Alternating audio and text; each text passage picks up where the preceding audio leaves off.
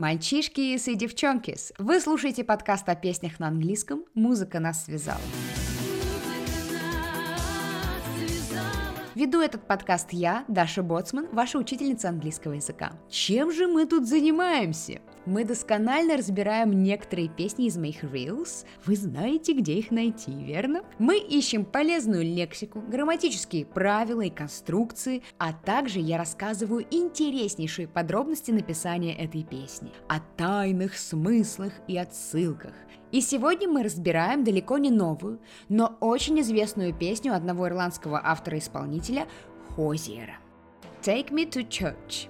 Эту песню вообще должны были запретить в нашей стране, а она из каждого утюга играла. За что же ее банить, спросите вы?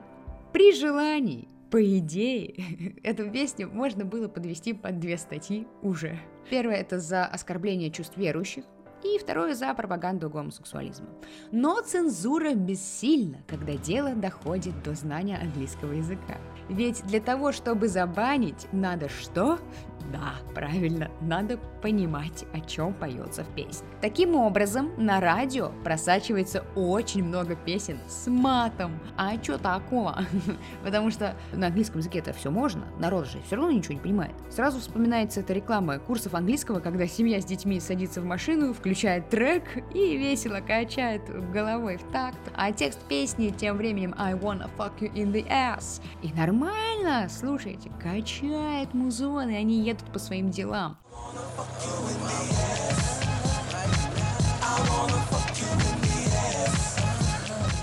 Возвращаемся к нашим баранам. В этой песне под названием «Take me to church» «Отведи меня в церковь» много библейских отсылок и слов по теме богослужения. «Take me to church» — это, по сути, метафора. Не имеется в виду дословно «отвези меня в церковь, потому что у меня машина сломалась, да, или еще что-то в этом роде. Тут метафора церкви как храма любви, так еще и с интимным подтекстом. Опочивальня для утех, понимаете? Вот что это такое. She tells me worship in the bedroom. Она говорит мне, молись в, в спальне, на колени. She tells me worship in the bedroom. Worship — это церковная служба. И основная мысль э, лирики заключается в чем? В сравнении любви к женщине и страсти к женщине с церковными ритуалами и религией. I worship like a dog. Он обещает служить как пес. Ну, верно, да, вот верно служить ей.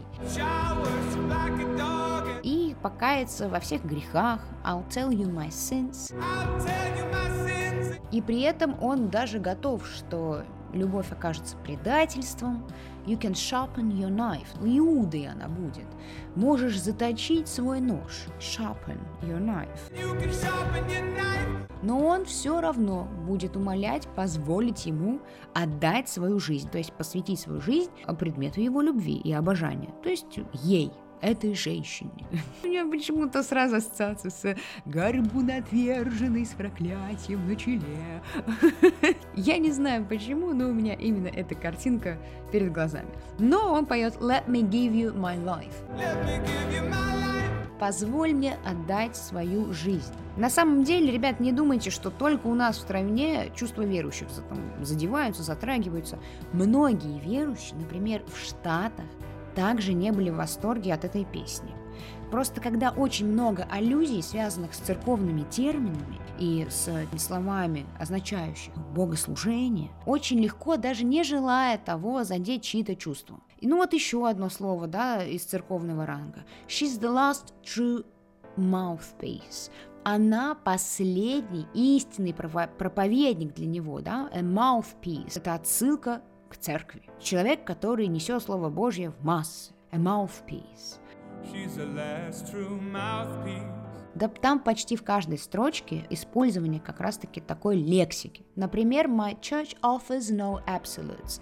My church offers no absolutes. Вот казалось бы, absolutes – это абсолютные истины, какие-то догмы. То есть моя церковь этого не имеет, не предлагает вот.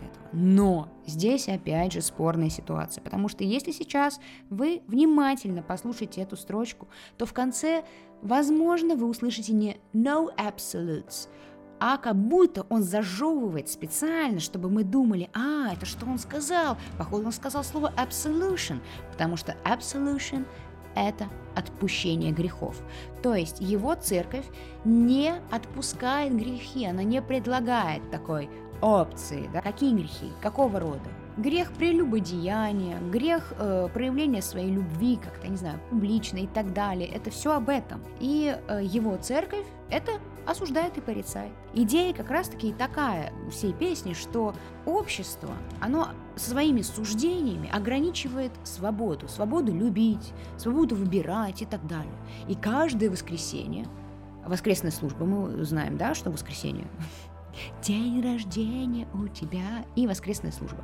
В общем, каждое воскресенье все мрачнее и мрачнее. Там как раз апогей осуждения получается, да, на этой службе. Максимальная концентрация общественного порицания.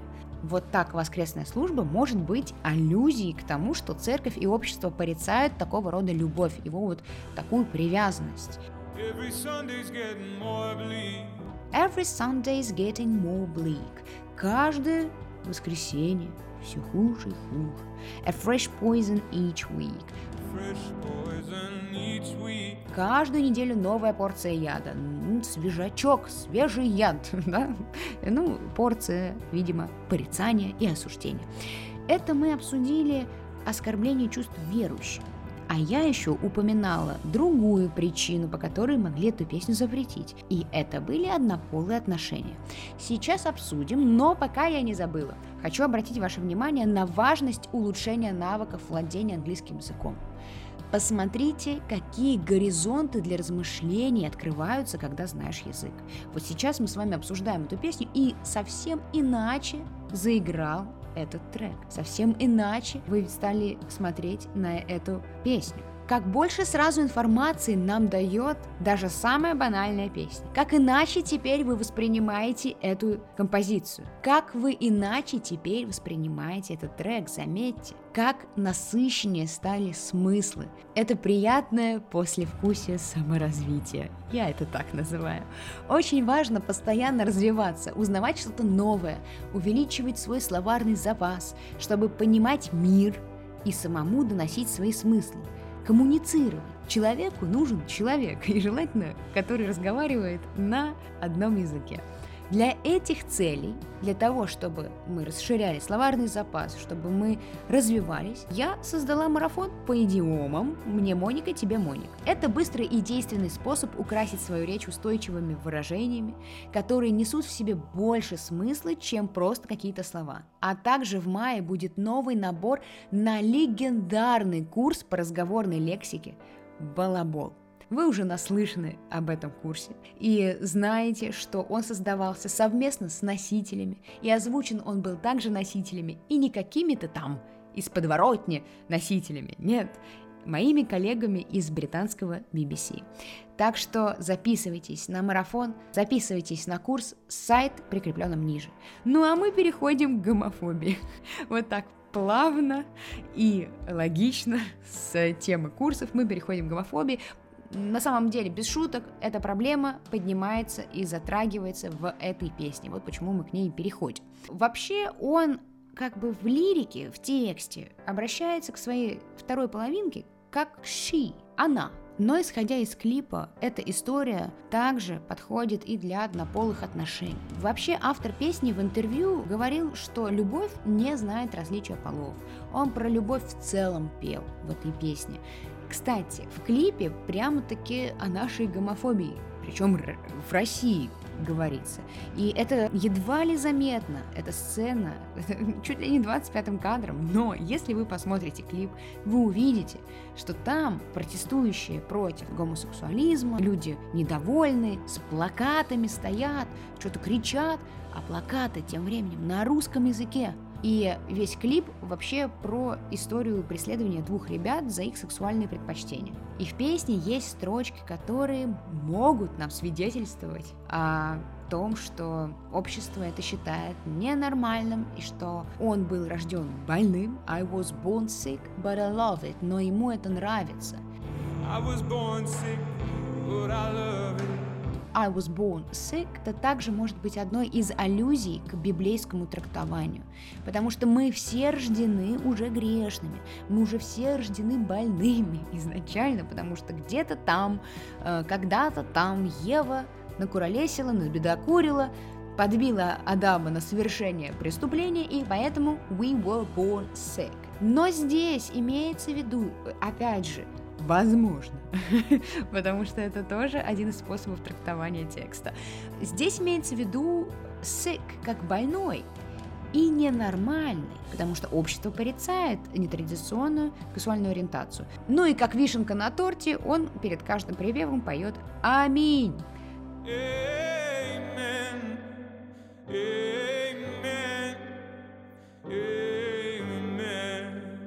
Мальчишки и девчонки, сейчас мне очень интересно ваше мнение. Как вы думаете, важно ли вообще понимать, о чем поется в песне, прежде чем пускать эту песню на радио в эфир? Оскорбляет ли эта песня чувство верующих? Или это просто придирки, что такие метафоры совсем не обидны, как вы считаете?